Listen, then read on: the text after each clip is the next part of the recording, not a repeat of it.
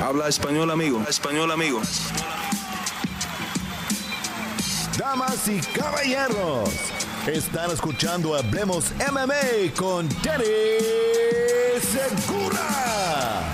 Se viene una ola de contendientes a través de varias divisiones dentro de UFC. ¿Qué tal a todos? Mi nombre es Dani Segura, yo soy periodista para MMA Junkie y el host aquí en Hablemos MMA. Y bienvenidos a los resultados, al análisis, al análisis de UFC Londres. Eh, una cartelera que se dio a cabo el sábado por la noche en Londres, obviamente. Eh, y una cartelera muy buena, una de las mejores del año, me atrevería a decir. Eh, una cartelera que estuvo llena de finalizaciones, de 12 peleas tuvimos 9 finalizaciones. Las finalizaciones no solo fueron finalizaciones, pero fueron de alta calidad, fueron tan altas que la UFC, el presidente Dana White, cambió la regla estándar que tiene de dos bonos de la noche por eh, desempeños de la noche y luego un bono para dos peleadores por pelea de la noche.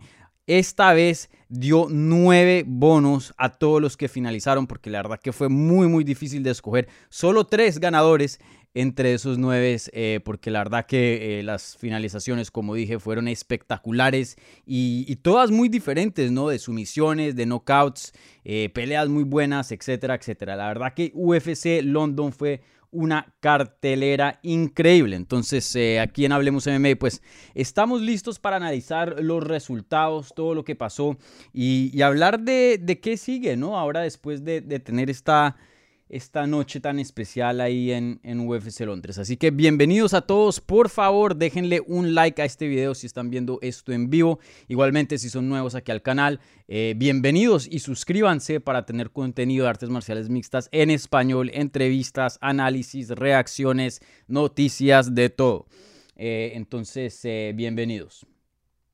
Bueno, eh, Recuerden, eh, voy a analizar aquí eh, el evento estelar, coestelar y un par de peleas que también mencioné en la previa de UFC Londres debido a que obviamente tienen importancia en el lado hispano. Y ya después vamos a pasar a lo que son las preguntas del live chat. Entonces, si tienen algunas preguntas, están viendo esto en vivo, quieren preguntar algo respecto a la cartelera, por favor mantengámonos en materia. Eh, pónganla ahí en el live chat y yo se las voy a contestar. Como siempre, las preguntas que traigan una donación un apoyo vía la maravilla del super chat reciben prioridad, pero no exclusividad. Entonces, si quieren que sí o sí les conteste una pregunta, por allá pónganme un, una donación, un, apoyito para el canal. Y, bueno, ustedes saben que todo lo que eh, se consiga acá, pues vuelve y se invierte al canal, ¿no? Así seguimos creciendo, mi gente.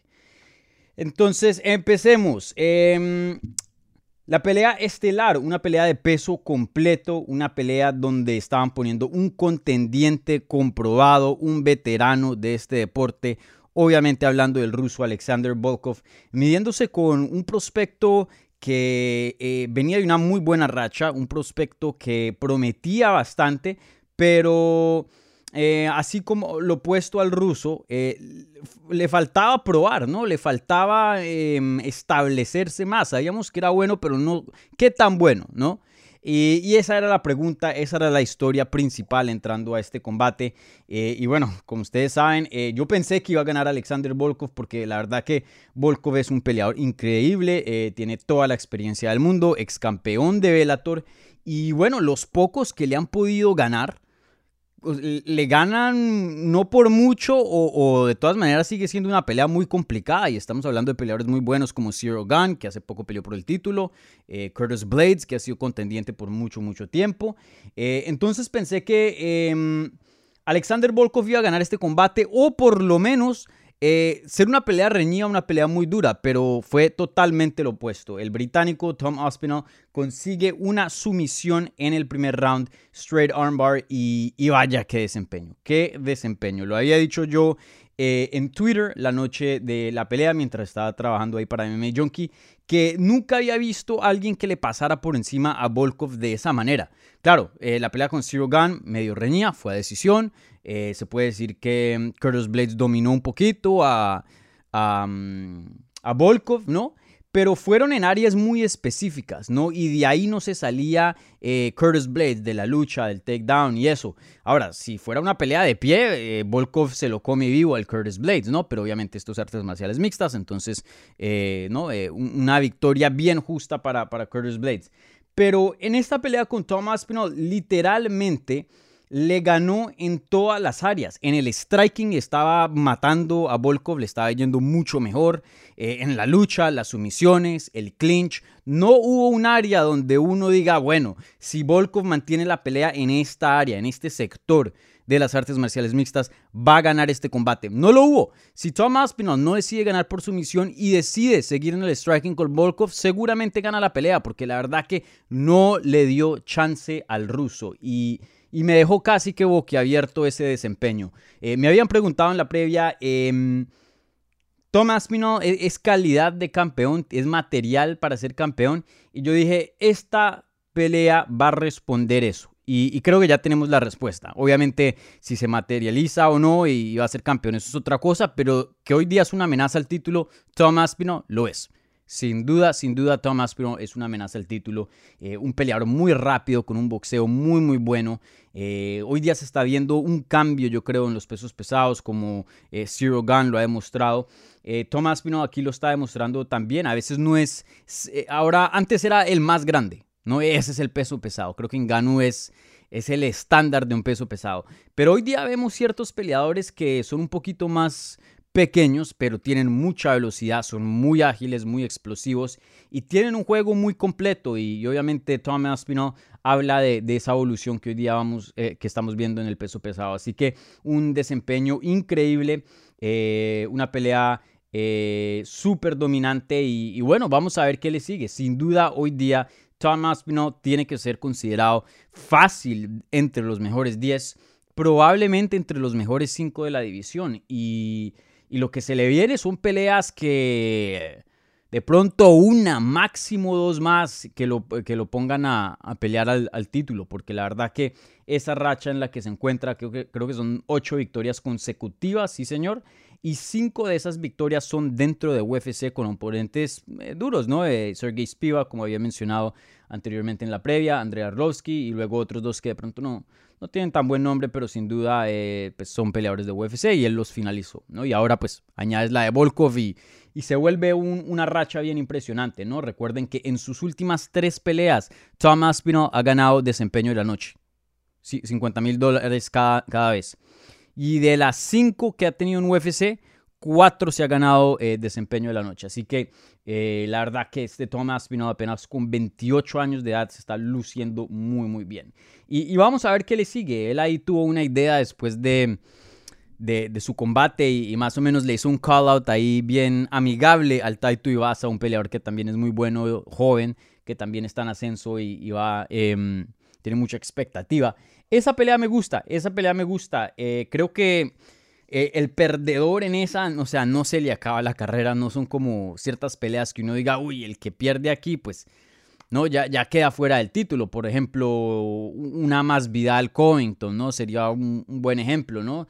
Eh, más Vidal pierde y uno dice, bueno, pues yo creo que ya se olvida de, chances de, de, pelear por un título. Pero creo que una pelea entre Thomas Pino y, y Taito Iwasa teniendo en cuenta qué tan jóvenes son y también que eh, en promedio los pesos pesados eh, pelean eh, en edades mucho más viejas, ¿no?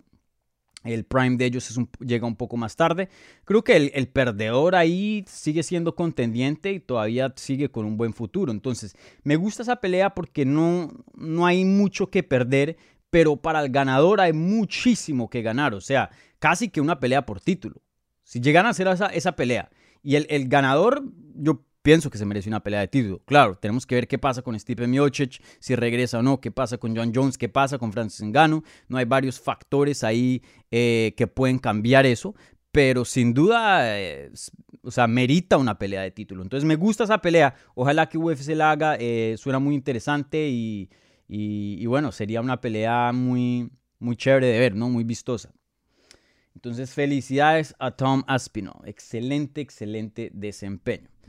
Bueno, ahora pasamos al evento coestelar y les recuerdo a la gente que está viendo esto en vivo, por favor, llevamos cuarenta y pico, pongan ahí un like eh, si están viendo esto en vivo, igualmente suscríbanse al canal si no se han suscritos. Bienvenidos a todos los nuevos. Y pongan eh, preguntas en el live chat que ya en unos minutos se las voy a contestar. Como siempre, las preguntas que vayan por el super chat reciben prioridad, pero no exclusividad. Bueno, pasando al evento coestelar, Arnold Allen le gana a Dan Hooker vía knockout técnico en el primer round.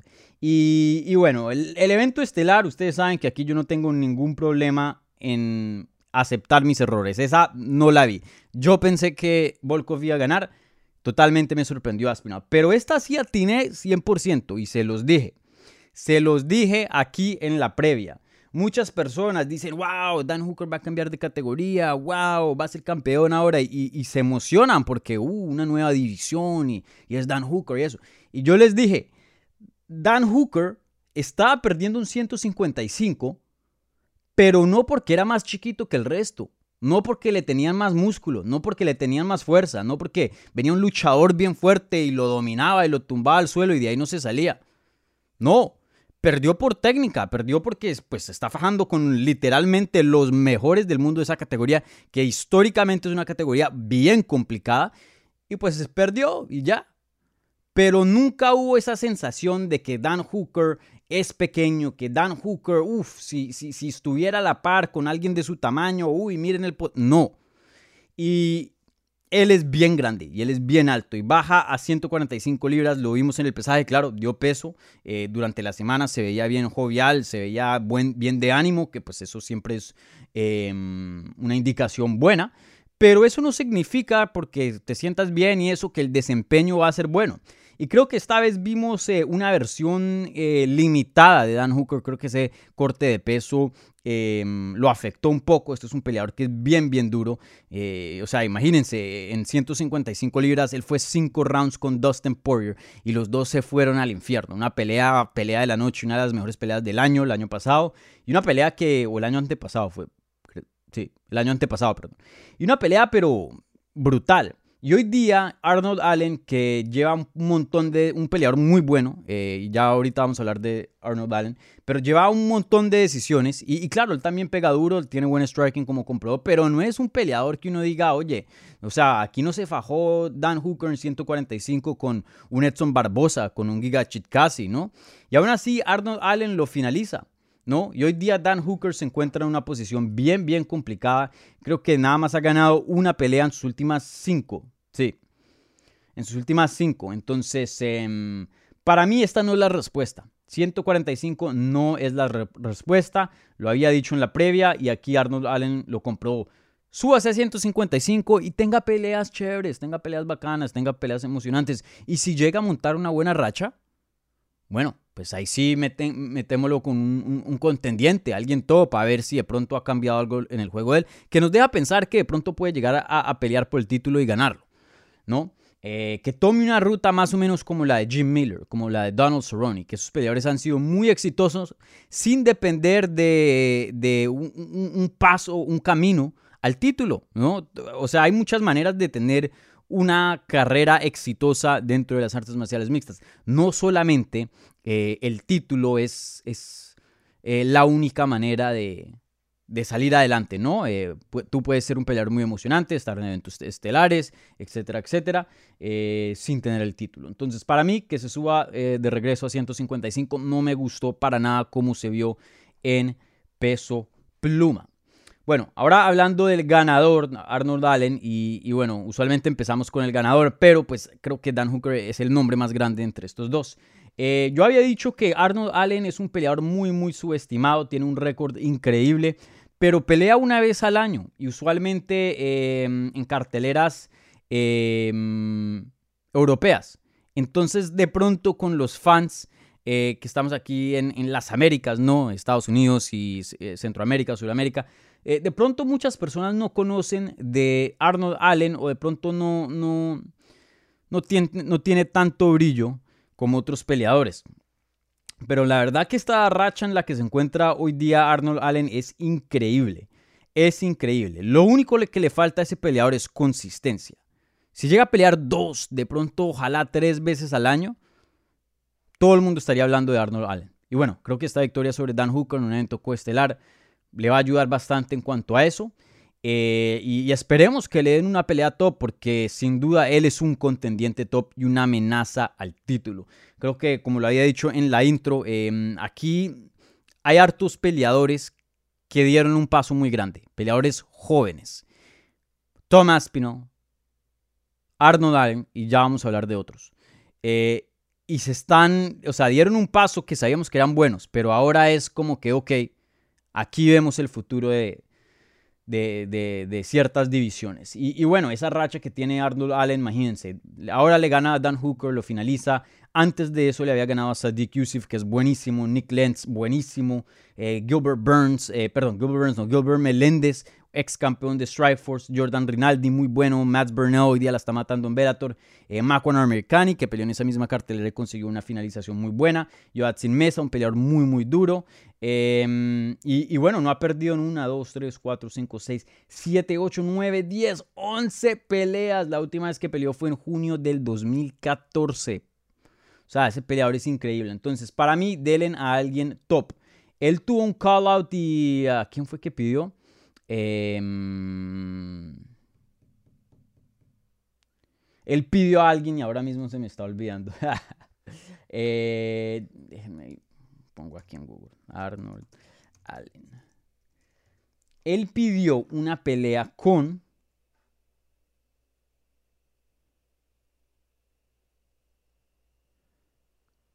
Pónganla en los comentarios porque se me olvidó. No fue un call así que te quiero pelear, pero sí mencionó a alguien y ese nombre me pareció. Em, ah, uh, Calvin Qatar.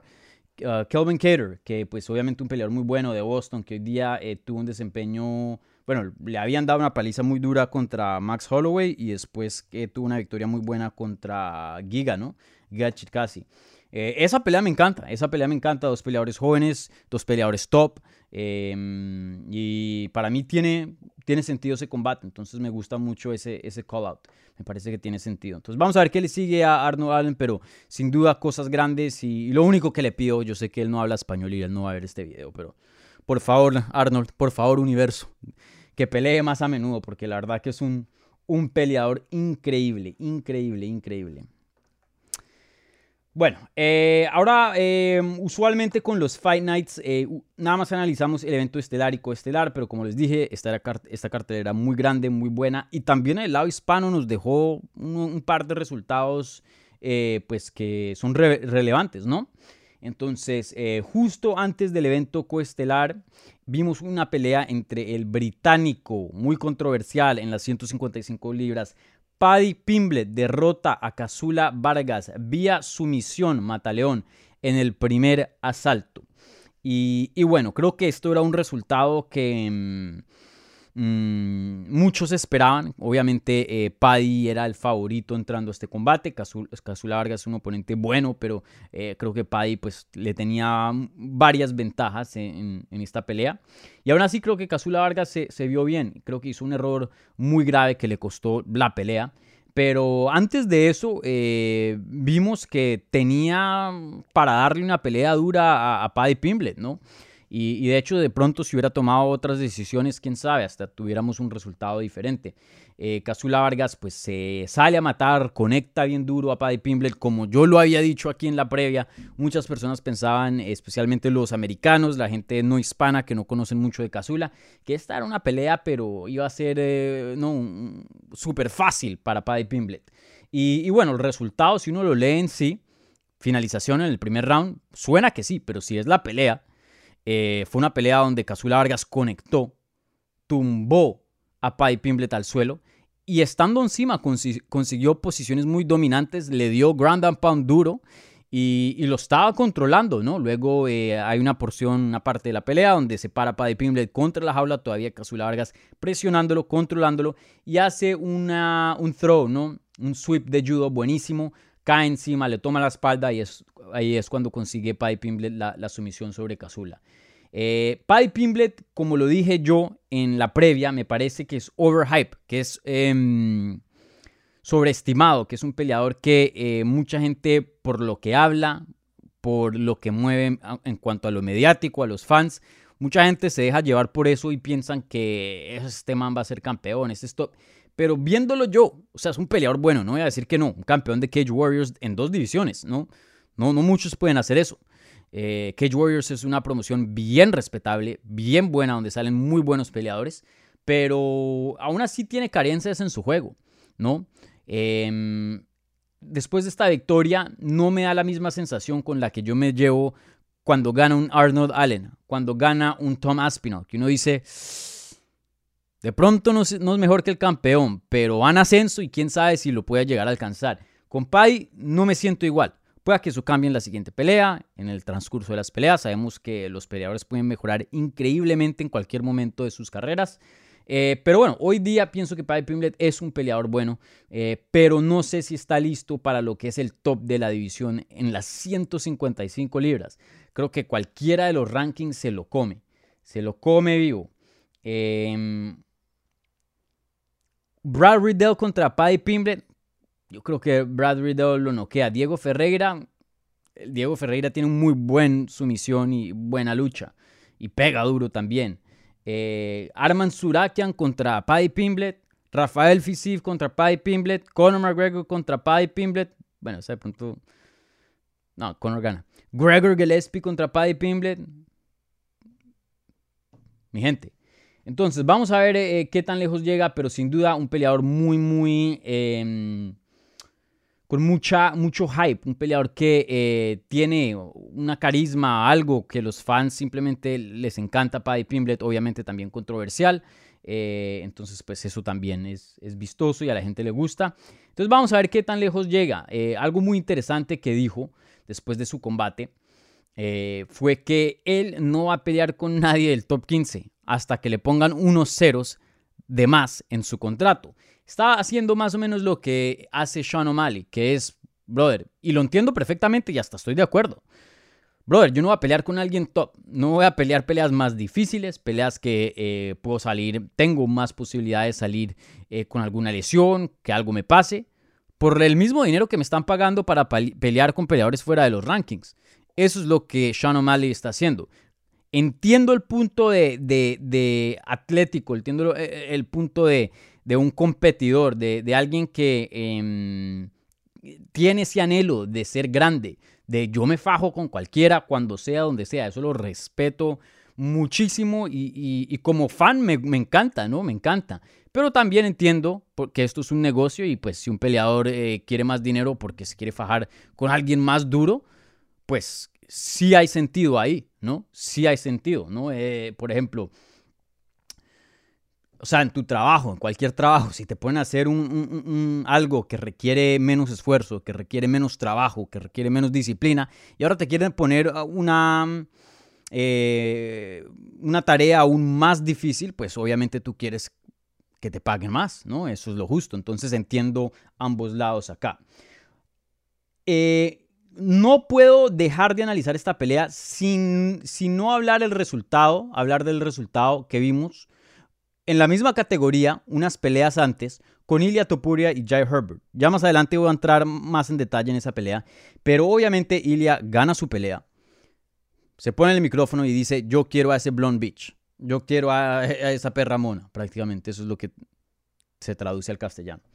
Y, él está determinado a pelear con Paddy Pimblet. Creo que tuvo una pelea muy buena. Como dije, ya en unos minutos vamos a hablar de, de Ilya. Pero esa pelea me parece que tiene mucho sentido. Y vuelvo y digo, muy similar a la que pidió Tomás Pino con Taito Ibaza. El que pierda ahí, no, o sea, no se le acaba la carrera, no es el fin del mundo. Entonces, me parece que hay poco que perder. De pronto Pai tiene un poco más que perder porque tiene todo ese hype, pero de todas maneras, o sea, no se le acaba la carrera, apenas está empezando en UFC. Y una pelea que fácilmente puede ser un evento estelar de, un Fight Night. Vuelvan y la, hagan en Inglaterra y llenan toda una arena con, con Paddy Pimblet. Em, y, bueno, me parece que tiene sentido, me parece que hay una rivalidad eh, genuina, ¿no? Eh, yo sé que los comentarios de Paddy Pimblet eh, fueron... Em, no fueron nada bien, ¿no? la verdad, fueron comentarios muy feos, muy estúpidos, esa es la verdad. Eh, pero por lo menos, em, si se puede sacar un positivo de esto, ¿no? Es que hay una, una rivalidad de verdad, en serio. ¿no? Y, creo que hoy día eh, en la era del trash talk, en la era de, las eh, de los personajes, en la era de Colby Covington, en la era donde no se sabe qué es ficticio y qué es real, aprecio esto de alguna otra manera. Aprecio que haya algo real, algo genuino. Entonces, eh, vuelvo y lo digo, no estoy de acuerdo con esos comentarios, ya lo he dicho varias veces en el pasado, pero, pero creo que aquí hay algo, aquí hay algo y esa pelea ojalá se dé porque em, tiene material para hacer una pelea grande. Entonces vamos a ver qué pasa. Y bueno, para Kazula, pues em, una, derrota dura. Creo que, como había dicho, se vio bien en muchas áreas antes de, cometer un, grave error. Espero que UFC le, le dé otro chance porque Kazula desde que se mudó a Las Vegas y, ha estado entrenando allá en el UFCPI con otras personas, ha mejorado bastante, ha mejorado bastante y eso lo hemos visto. Eh, lo, vimos en su última pelea eh, y bueno, en esta compa de Pimble, como dije, le estaba yendo bien hasta que cometió ese, ese error. Entonces, eh, un pelear todavía que me parece muy emocionante, que siempre marcha hacia adelante, pega duro. creo que se merece un chance más dentro de UFC y me gustaría verlo eh, pelear otra vez. Pero bueno, eh, sin duda su récord son tres derrotas y una victoria en sus últimas cuatro peleas. De hecho, toda su carrera dentro de UFC. Ha peleado cuatro, cuatro veces, ha perdido tres y ganado una. Y bueno, sabemos que no es un secreto, peleadores que tienen ese tipo de récord. A veces los cortan, ¿no? A veces. Eh, hemos visto casos donde le alargan más. Un Sam Albi que ha perdido un montón de peleas y sigue dentro de UFC otros que pierden una y los cortan. Entonces em, es difícil de decir qué es lo que va a pasar con Kazula, pero sin duda creo que em, es una posibilidad de que esta fue su última pelea. No creo, espero que no, pero es una posibilidad. Bueno, em, ya hablando eh, la última pelea y luego contesto preguntas, vamos a hablar obviamente de Ilia Topuria. Ilia Topuria en la primera pelea de la cartelera estelar en 155 libras consigue una victoria vía knockout en el segundo round. Y, vaya, aquí hay bastante de qué analizar. Aquí hay bastante de qué analizar. Antes de entrar en el, en, el, análisis, les recuerdo un like, por favor. Llevamos ciento y pico, solo la mitad, 51 likes. Así que denle duro a ese, haz el eh, botón de like. Igualmente, si son nuevos acá, mi nombre es Dani Segura. Yo soy el host aquí en este canal de Hablemos MMA soy periodista para MMA Junkie. Entonces, eh, este es el canal donde eh, hacemos mucho el trabajo que se hace en MMA Junkie en español. Entonces, bienvenidos. Suscríbanse y bueno, aquí analizando la cartelera, la cartelera de UFC London. Ya en unos minutos vamos a contestar las preguntas del super chat. Entonces vayan ahí poniendo Em, las preguntas en el super chat y en unos minutos se las contesto. Bueno, eh, hablando de esta última pelea, y termino mi análisis eh, antes de las preguntas con, esto. Eh, ¿Qué desempeño de Ilia Tupuria? Y, la verdad que hay dos caras de, de este performance. Creo que el primer round fue un round que no me imaginaba, pero sí sabía que estaba dentro de las posibilidades. Y yo lo había mencionado en la previa. Ilia Topuria, yo había dicho, es, debe ser el favorito, es el favorito y yo lo veo ganando este combate porque en muchas áreas lo veo con ventaja sobre Jai Herbert y él puede fácilmente, debido a sus habilidades, explotar esas áreas y, conseguir una victoria hasta una finalización. Yo había, eh, mi predicción, yo había dicho una finalización tipo segundo round, eh, ground and pound, knockout técnico, algo por el estilo. Y dije, pero ojo, Jai Herbert es un peleador que es bien largo, mucho más grande que Ilya, pega duro, tiene buen striking, así que si llega a, controlar la pelea de una manera que se desarrolle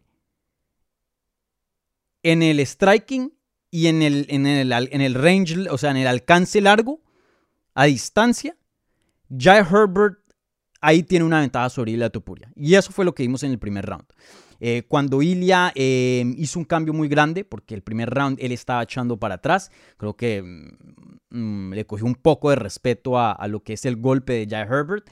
Eh, y, entiendo eso, pero a la misma vez es un grave error. A veces toca meterse al fuego y le va mejor dentro del fuego, dentro del caos, que mantenerse a distancia, porque ahí tenía todo el alcance eh, en cuanto a ventaja. Jay Herbert conectó con varios puños ahí ah, con Ilya. Ilya una quijada increíble, unos instintos de sobrevivencia, que eso es muy, muy importante y eso no se puede enseñar.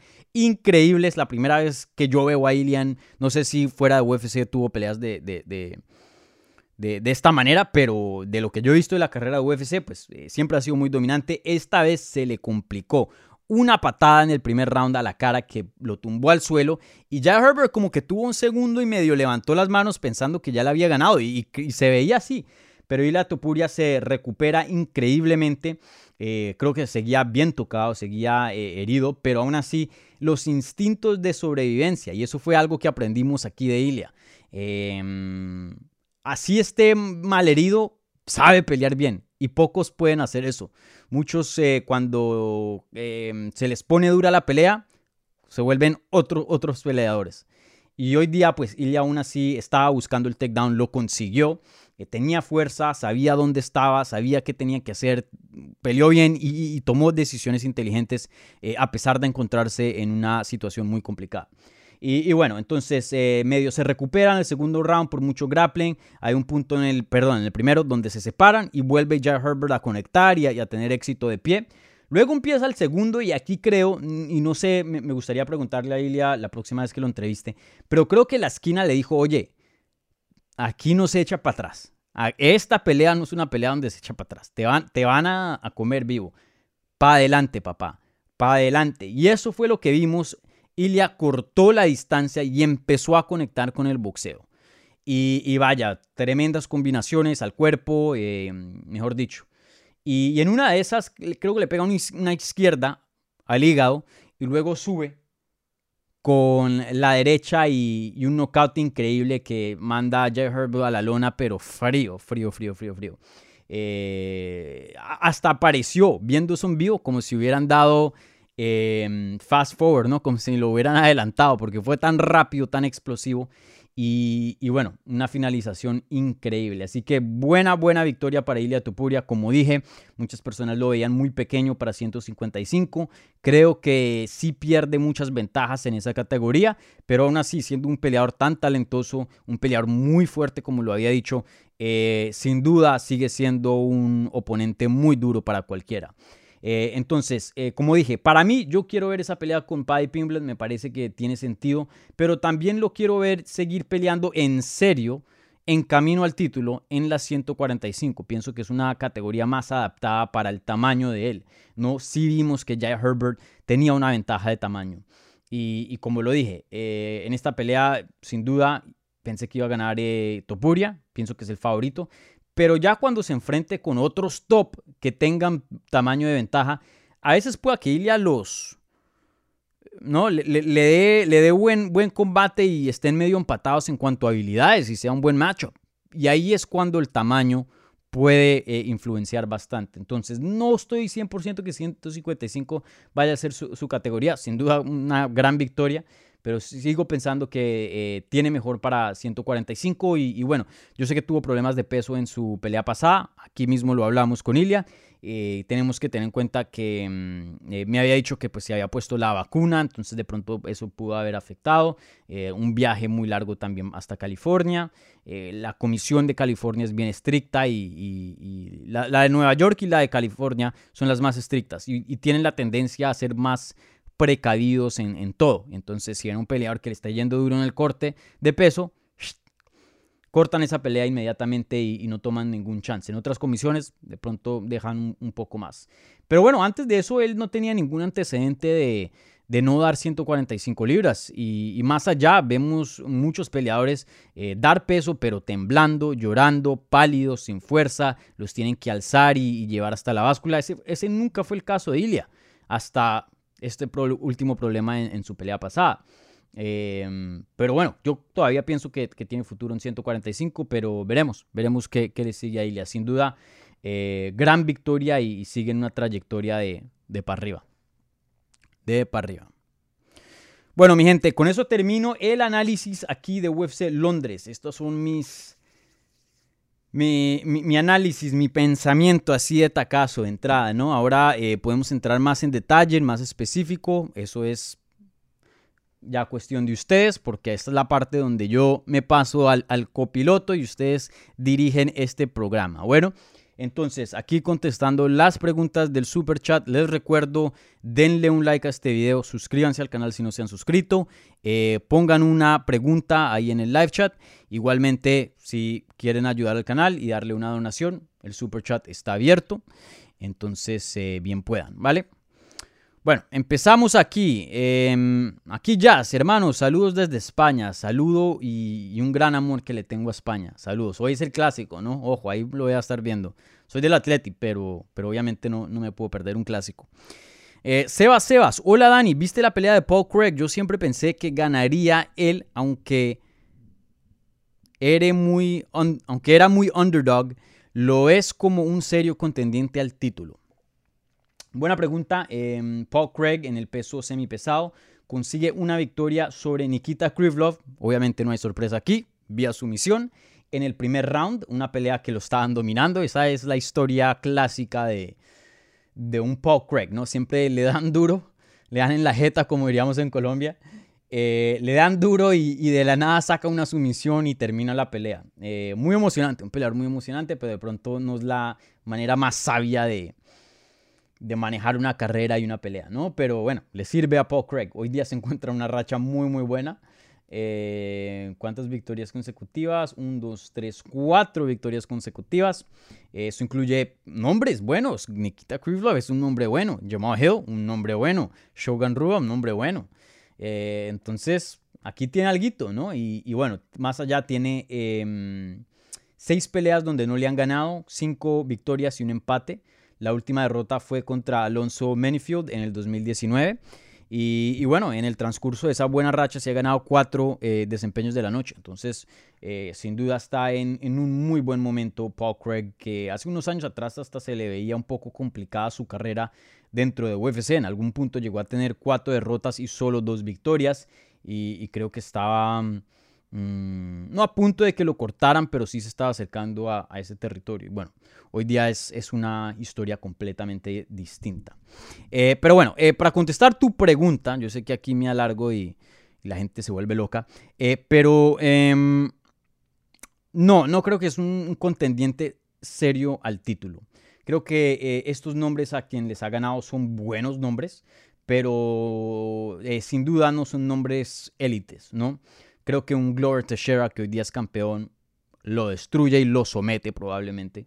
Eh, un Jan Blachowicz le gana, un Jiri Prochaska le gana, un Rakic le gana, un Magomed Ankalev le gana, eh, Anthony Smith probablemente le gana, Thiago Santos mm, probablemente, o sea, ya, ya no estamos, uh, Anthony Smith, Thiago Santos, esos dos que mencioné ya eh, alejándonos del top 5, pero un top 5 le gana. Eh, Paul Craig creo que hoy día, hoy día está rankeado 11, creo que debería estar dentro de los mejores 10. Em, Nikita Krivlov está número 9, entonces va a entrar a, los mejores 10 de la división, pero no me gusta como... No me gustan sus chances contra alguien del top 5. Y claro, con esa guardia, con esa sumisión, cualquier cosa puede pasar. Pero para, para ser contendiente serio, necesita un juego más completo. Eh, no solo puede em, desarrollar su, estilo o, o, no, no, no, solo puede contar con el suelo. ¿Qué pasa si alguien no, o sea, alguien inteligente, alguien que pelea y ya sabe eso, que hace un campamento bien y lo estudia bien, dice, no, no, no, me, no me va a meter a tu guardia y voy a detener tus takedowns. Hagamos striking. ¿Qué pasa? ¿Ah? Ya algo distinto. O si te topas con alguien que sí es bueno en Jiu-Jitsu, un tipo, un Glover Teixeira, eh, y tu Jiu-Jitsu es inferior, ahí qué va a pasar. Entonces, eh, veremos a ver si eso cambia en el futuro, pero hoy día no. No creo que es un contendiente serio. Sebas Sebas. No lo creo. Yero Metalero. Fue un muy buen evento, sí. Uno de mis eventos favoritos del 2022, yo creo. Muy bueno. Ilya un asesino, sin duda sin duda. Eh, ¿Qué más hay por aquí? Martín Olivares Vieira, ¿crees que Dan Hooker debe ir a 170? No, no, no, no. Ya hay muy pequeño, muy pequeño. Ahí sí se vería una diferencia de tamaño y, perdería ventaja. 155 pienso que es...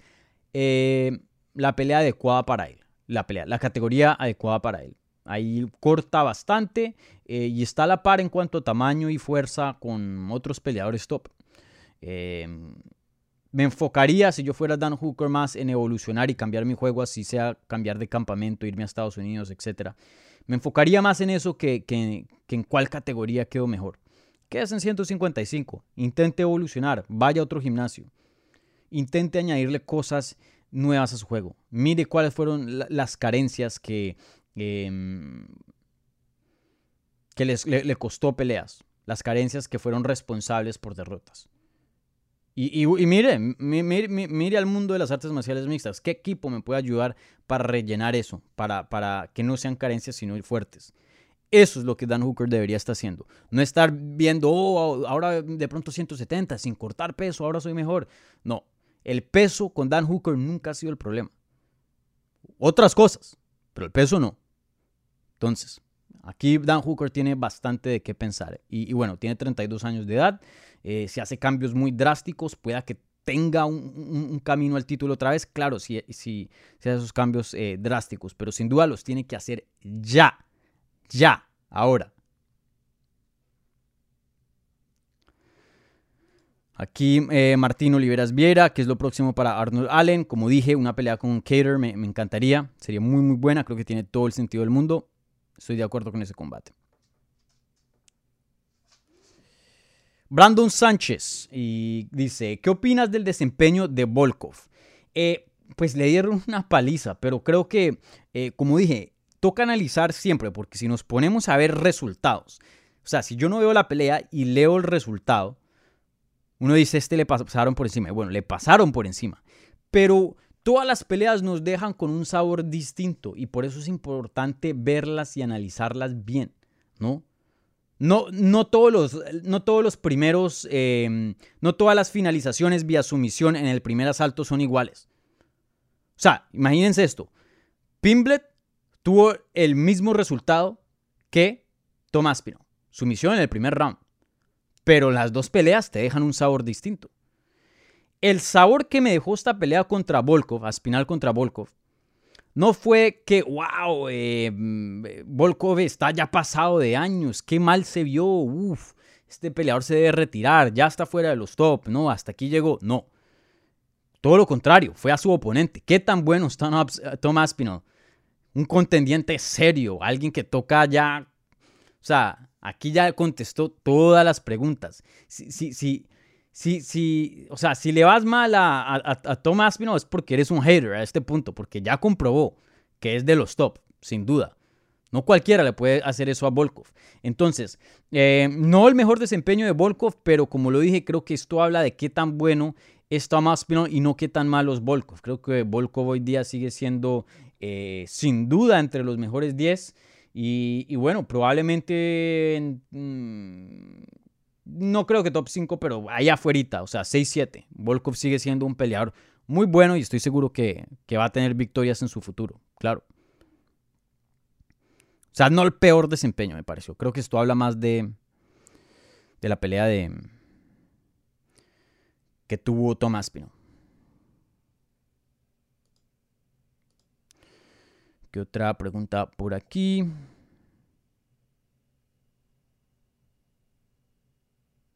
Les recuerdo, eh, like, suscríbanse, bienvenidos al canal. Dani Segura aquí hablando.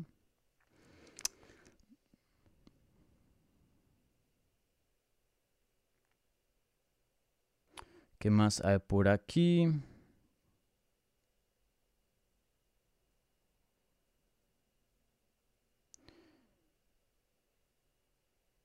Muchos comentarios. Em, buena pregunta aquí de Manuel. ¿Crees que Aspinal es el verdadero negocio de Inglaterra para UFC? ¿Crees que tiene mejor futuro que Pimblet? Mm, creo que promete más eh, Tom Aspinall en cuanto a evolución, en cuanto a talento. Em, creo que promete más eh, en esas áreas. Creo que em, veremos más de Tom Aspinall en cuanto al top de una división, ¿no? Eh, Pimblet, em, hoy día, menos que cosas cambien, creo que es un peleador todavía con ciertas limitaciones, un peleador que no lo veo que le vaya bien hoy día contra el top em, de su división, pero sin duda es mucho más famoso que Tom Aspinall. Pimblet es la estrella, fue la estrella de este, de este show, de este evento. Entonces, eh, Pimblet, pues creo que de pronto es mejor negocio en cuanto a ventas, en cuanto a, todo eso y lo van a usar apropiadamente. Eh, de pronto se encuentra un día peleando por el título Tom Aspinall en Inglaterra en una pay-per-view y ponen a Paddy Pimblet en la cartera estelar para vender el pay-per-view. Pero eh, en cuanto a negocio, creo que tiene mejor futuro Paddy Pimblet. Em, sin duda tiene, tiene algo con la gente que, la gente le, fascina a Paddy Pimble o lo odian, pero de, una de la otra, o sea, estás eh, invertido en, lo que es el negocio de, Paddy Pimble. Entonces, claro, eso puede cambiar con un título, entonces veremos qué tan lejos llega Tomás Pino, pero hoy día la estrella es Paddy Pimble. ¿Cuál debería ser el próximo rival de Ilya? Para mí, Paddy Pimble. Esa pelea es la que tiene sentido hoy día. Eh, probablemente la pelea más grande para los dos hoy día. Eh, la Real no, porque obviamente eh, no le hace dar una pelea de título a, ninguno de los dos. y hay una pelea que tiene sentido, pero Cilia decide regresar a las 145 libras, que ahí es donde me gustaría verlo, em, de, no, tener su carrera así a largo plazo para, para, fajarse por un título a futuro. Me gustaría verlo con un Dan Ige sería bueno, él pidió esa pelea por mucho tiempo. Em, ¿Quién más? Korean Zombie, si llegara a perder de pronto, sería muy buena. Eh, Yusuf también sería buena. O sea, alguien top, alguien rankeado en 145. Eso es lo que me gustaría ver para Ilya. Pero bueno, ahí veremos qué categoría escoge para su siguiente pelea. Mario, ¿te parece un buen momento para ir a Tupuria versus Pimblet eh, la siguiente o crees que la UFC se tomará más tiempo? Ahí veremos, ahí veremos, porque creo que UFC ve que Paddy le faltan cositas en su juego. Y, creo que le, va, le, van a dar cierto tipo de peleas mm, donde él va a ser el favorito para darle tiempito a ver si, si evoluciona y eso puede cambiar y ya en el futuro lo mandan con peleadores top. También Paddy Pimblett, como lo dijo, no quiere pelear con nadie rankeado hasta que le pongan unos ceros en su contrato. Eh, Ilya hoy día es rankeado número 15 dentro de 145 y alguien top, ¿no? Alguien buen nombre, ¿no? No creo que, que Pai, eh, y él lo dijo, él, no quiere pelear con Ilya. Entonces, em, no sé qué tan seguro usted de que esa pelea pase. No sé. Para la siguiente, ¿no? De pronto a futuro sí pero inmediatamente no, no, no sé si se Aquí alguien eh, dice Manuel, Allen versus el Pantera Rodríguez. Batalla de peleadores inactivos. es, verdad, los, dos más inactivos de, del top de las 145 libras. Eh, sí, sí, esa me gusta. Creo que. Mm, si no estoy mal, el, el Pantera va a pelear contra Ortega, ¿no? Pronto. ¿Qué más hay por aquí? De comentarios. Vamos ahí, el Atleti Dani. Aupa, Jesús. Que empaten el Real y Barcelona. A ver si. Bueno, a este punto que ya gane la liga el, el Real, ¿no? Es que pierda Barcelona. Para que el Atleti pueda estar ahí en un buen, una buena posición. Un empate, un empate o, que pierda el Barcelona. Definitivamente que no gane. Bueno, a ver. Em, ¿Qué más hay por aquí?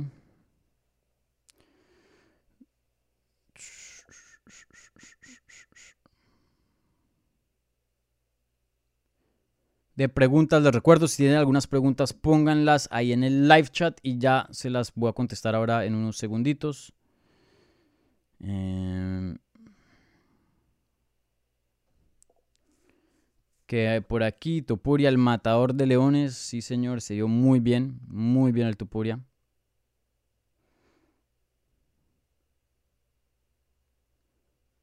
Mm. Manuel, opinión de la actuación de Mokaev y el KO de McMahon, McCann. Eh, bueno, Mokaev abrió la cartelera, eh, toda la cartelera, la cartelera, peleó en las preliminares. Mohamed Mokaev le ganó a... Mm, ¿Cómo es que se llama este man? Eh, peleador de American Top Team. Bueno, Cody Durden, él es bueno. Y, bueno, le pasó por encima en menos de un minuto, le conectó con un rodillazo durísimo. Luego pudo em, conseguir ahí una guillotina y, consiguió el, el, tap out segundos después de, de que ya haya cerrado esa guillotina. Y la verdad que no sabía mucho de Mohamed eh, entrando a esta pelea, pues porque nada más tenía cuatro o cinco peleas como profesional. Pero bueno, vi el desempeño y me encantó, me parece un peleador muy muy bueno. Eh, uno piensa que no tiene mucha experiencia, pero tiene un, un récord de amateur de 22 y 0, entonces sí tiene experiencia. No es un peleador que apenas está empezando, él lleva peleando como el 2014, ¿no? De amateur, ¿no? No, peleó del 2015 al 2020 como amateur. El 2020 se vuelve profesional, consigue varias victorias y bueno, hoy día se encuentra en UFC. Entonces, em, el que no lo estudie dice, bueno, este man 5 y 0 le falta experiencia, está verde.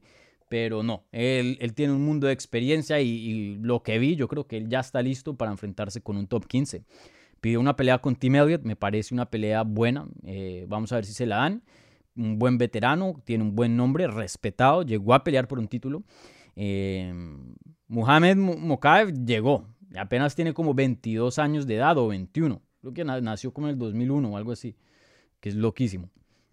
Y, y bueno, sí creo que va para grandes cosas. Creo que puede ser futuro campeón, ¿no? No me quiero apresurar, pero sí veo un peleador muy desarrollado, con mucha experiencia, eh, a pesar de su, su, edad joven. Entonces vamos a ver qué le sigue, pero sin duda el Mokaev tuvo una pelea muy buena.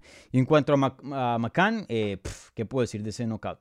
Molly McCann eh, consigue un knockout increíble con un codazo giratorio y manda a la pobre Luana Carolina, pero muerta al piso. O sea, esa mujer quedó extendida y, y ahí quedó un buen rato, pero fría. Esa señora estaba en otra parte.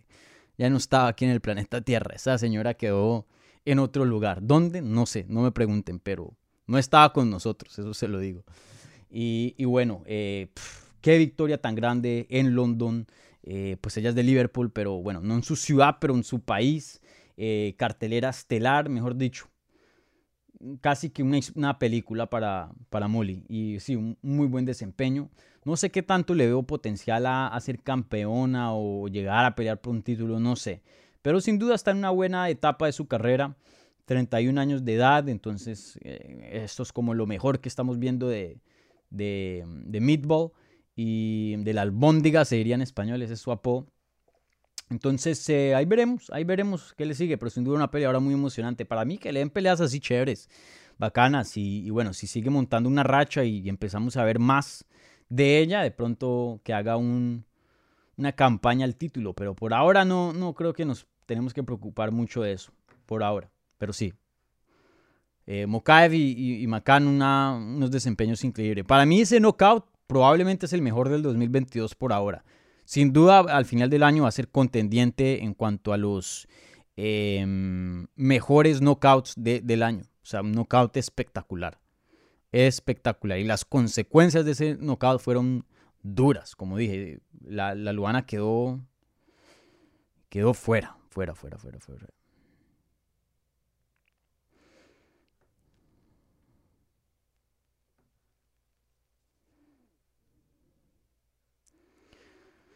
Eh, Pedro Colad, ¿crees que Taito Ibaza puede hacer frente a peleadores técnicos y rápidos, tanto alcance como Stipe, Cyril o el propio Aspinall? Eh, una, bueno, hablemos de Aspinall porque me, quiero quedar aquí en materia, no quiero empezar a hablar de otras cosas, pero em, Taito iba a ser rápido, tiene poder, está mejorando mucho su técnica, está mejorando mucho en cómo manejar y, las decisiones que toma en un combate. Creo que ese era su déficit más grande en el pasado. Hacía unas burradas, la verdad toca decirlo, tomaba decisiones muy bobas y le costaba, le costaba, por eso perdía. A veces no perdía por falta de técnica, sino por perdía la cabeza, carro loco, como se diría en Colombia.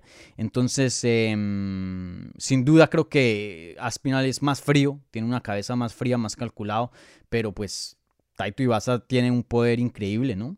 Eh, ahí es, Aspinal tendría una ventaja muy grande en lo que es el suelo. En cuanto a striking, los veo muy reñidos, muy reñidos.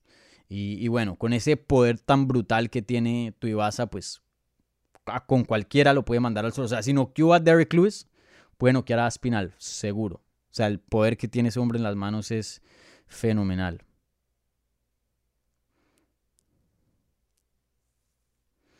Aquí me están preguntando el cruce entre Bam Bam y Aspinal. Ya lo contesté, lo acabé de contestar.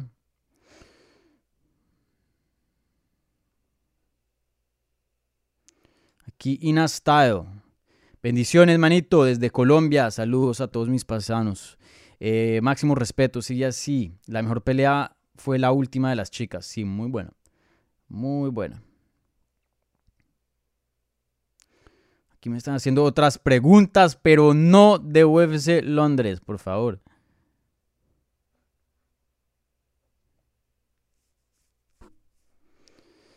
¿Qué otras preguntas hay por aquí?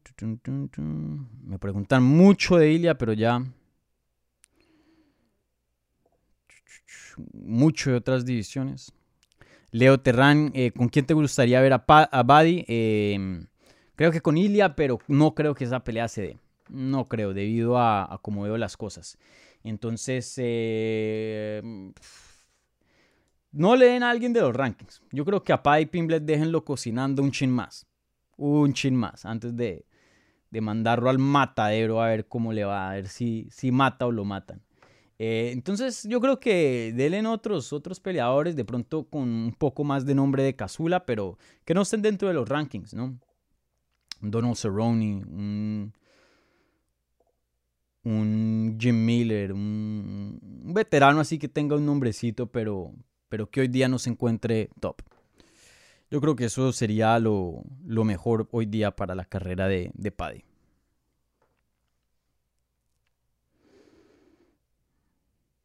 Aquí Diego Nonsoque dice Hooker tiene que ir a AKA a que lo mejoren la defensa de derribo y sería muy peligroso. Sí, claro, como, como había dicho, AKA, o sea, que es un, gimnasio top, nunca le va a ir mal a un peleador por eh, irse a AKA, ¿no? También hay muchos otros, no solo AKA, pero eso es lo que Dan Hooker se tiene que enfocar. Eso es lo que Dan Hooker se tiene que enfocar, eh, en mejorar, en mejorar, no en, bajar de peso, en subir de peso, no. ¿Qué es en 155 tranquilo? Busque la evolución en su juego, eso es lo que necesita él. Bueno, ¿qué otras preguntas por aquí? Ya estamos terminando, vamos 56 minutos, me quedo unos 5 minutos más y me voy. Aquí ya preguntando mucho de Ilia, pero ya les contesté, ya les contesté. Luis Uscanga, ¿qué tan lejos crees que llegue Paddy? No creo que muy lejos. Creo que va a ser un peleador emocionante. Creo que va a ser un peleador que va a vender bastante. Creo que va a ser un peleador que va a estar en peleas muy importantes y muy grandes a futuro. Pero de la evolución que yo veo hoy día y de sus peleas pasadas no ha cambiado mucho. Em, no pinta para que cambie en el futuro mucho. Eh, y teniendo en cuenta con lo que tiene hoy día, no lo veo ganándole al top 5 de la división, ni a muchos del top 10. El top 15, de pronto algunos. Pero, por ejemplo, Bobby Green, que hoy día no está rankeado, destruye a Paddy Pimblet, en mi opinión.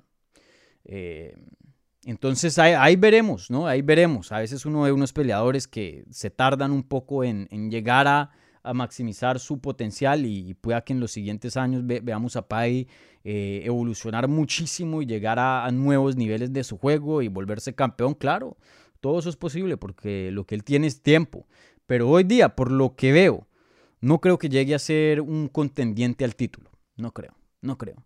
Va a ser un peleador emocionante, un peleador grande de la división en cuanto a nombre pero contendiente que uno diga, ojo, ojo, Charles Oliveira, este va por tu título. Hoy día no, no me siento así acerca de, de Paddy Pimblett. No me siento.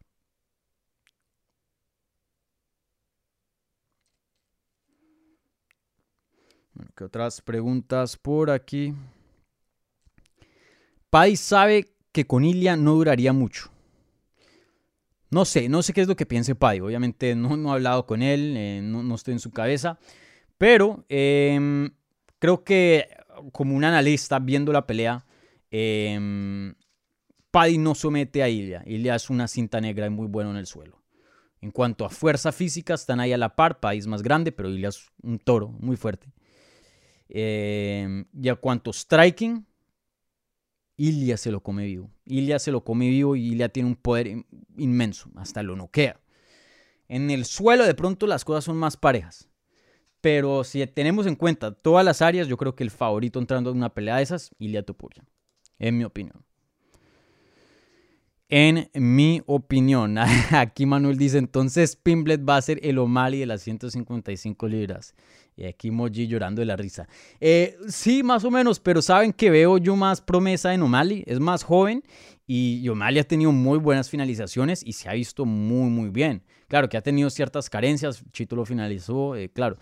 Pero eh, quien pinta para más, yo digo que O'Malley tiene más, más prospecto, más futuro, en mi opinión.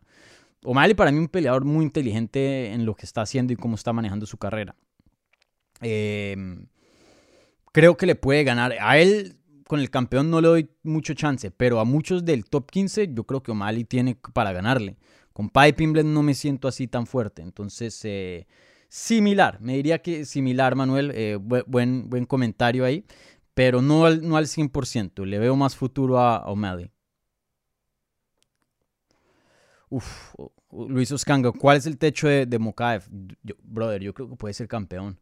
No hoy día, pero a futuro lo veo muy completo. Muy completo, muy explosivo, muy fuerte, buen atleta, em, toma buenas decisiones, rapidísimo para tomar decisiones. ¿Cómo pudo tener esa guillotina de, de, de 1 a 0? O sea, fue, fue increíble. Em, claro, toca ver más de él, toca ver más de él, obviamente. Eh, apenas su primera pelea dentro de UFC. Pero como se dice en inglés, the hype is real.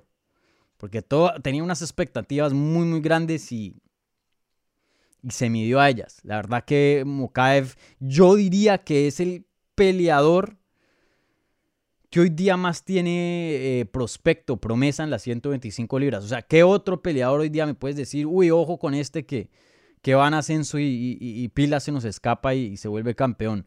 Eh, obviamente no incluyendo ya los contendientes que comprobados que ya sabemos que son retos al, título. Eh, de los prospectos, de los fuera del top 15, hoy día, ¿quién? Yo creo que Mokaev es número uno ahí. La verdad que se vio muy, muy bien. Muy, muy bien. El techo de él es. No sabemos cuál es el techo, pero por lo poco que hemos visto, pinta para bastante. Pinta para bastante.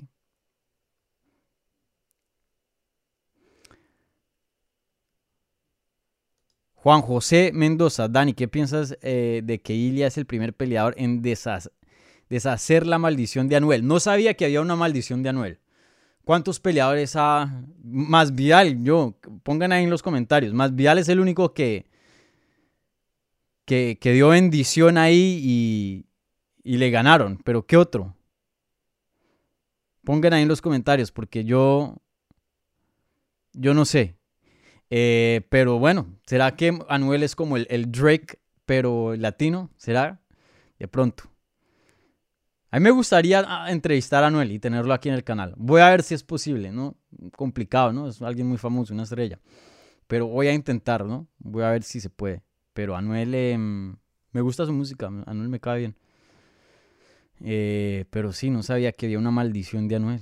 Pongan ahí en los comentarios. Fernando Lee, Smith versus Paul Craig. Sí, esa pelea tiene sentido. Tiene sentido. Eh, Paul Craig la pidió. Sería un buen combate. Creo que tiene sentido. Aquí Luis Uscanga preguntando cuál sería el siguiente de Paul Craig. Esa pelea me gusta. Anthony Smith contra Paul Craig sería buena. Saludos, hermano, desde Panamá. No, Panamá. Sí, es la bandera panameña, ¿no? Qué pena. Eh, es que aquí está chiquito la letra de mi lado.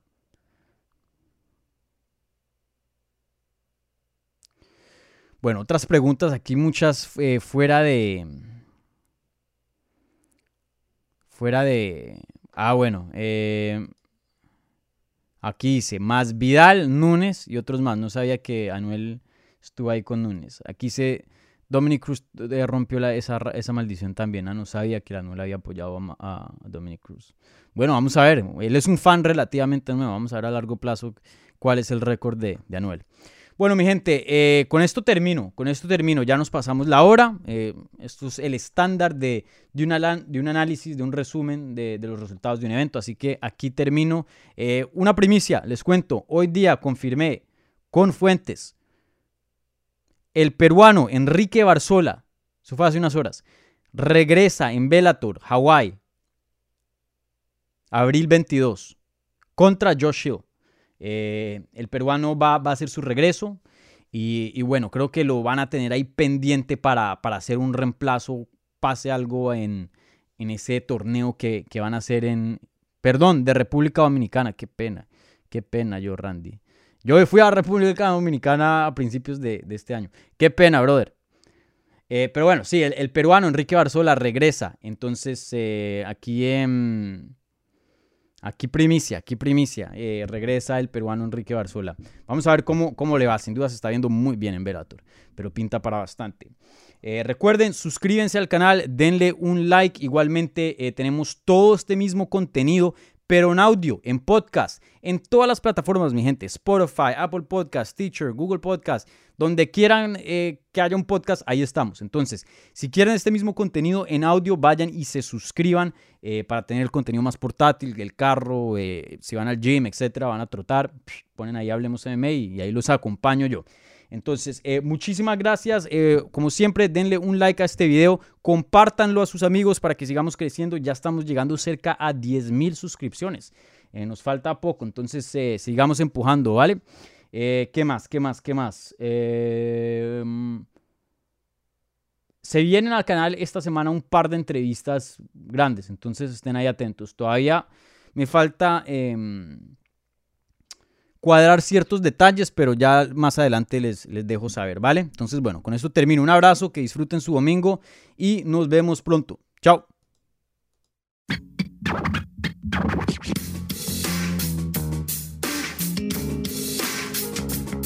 Gracias por escuchar Hablemos MMA. Si les gustó el show, los invitamos a que se suscriban en su plataforma favorita de podcast para recibir episodios semanales. También déjanos tu review o cualquier comentario. Pueden seguir Hablemos MMA en Twitter, Instagram y Facebook en arroba Hablemos. Y me pueden seguir a mí en arroba Dani Segura TV. Hablamos la próxima semana.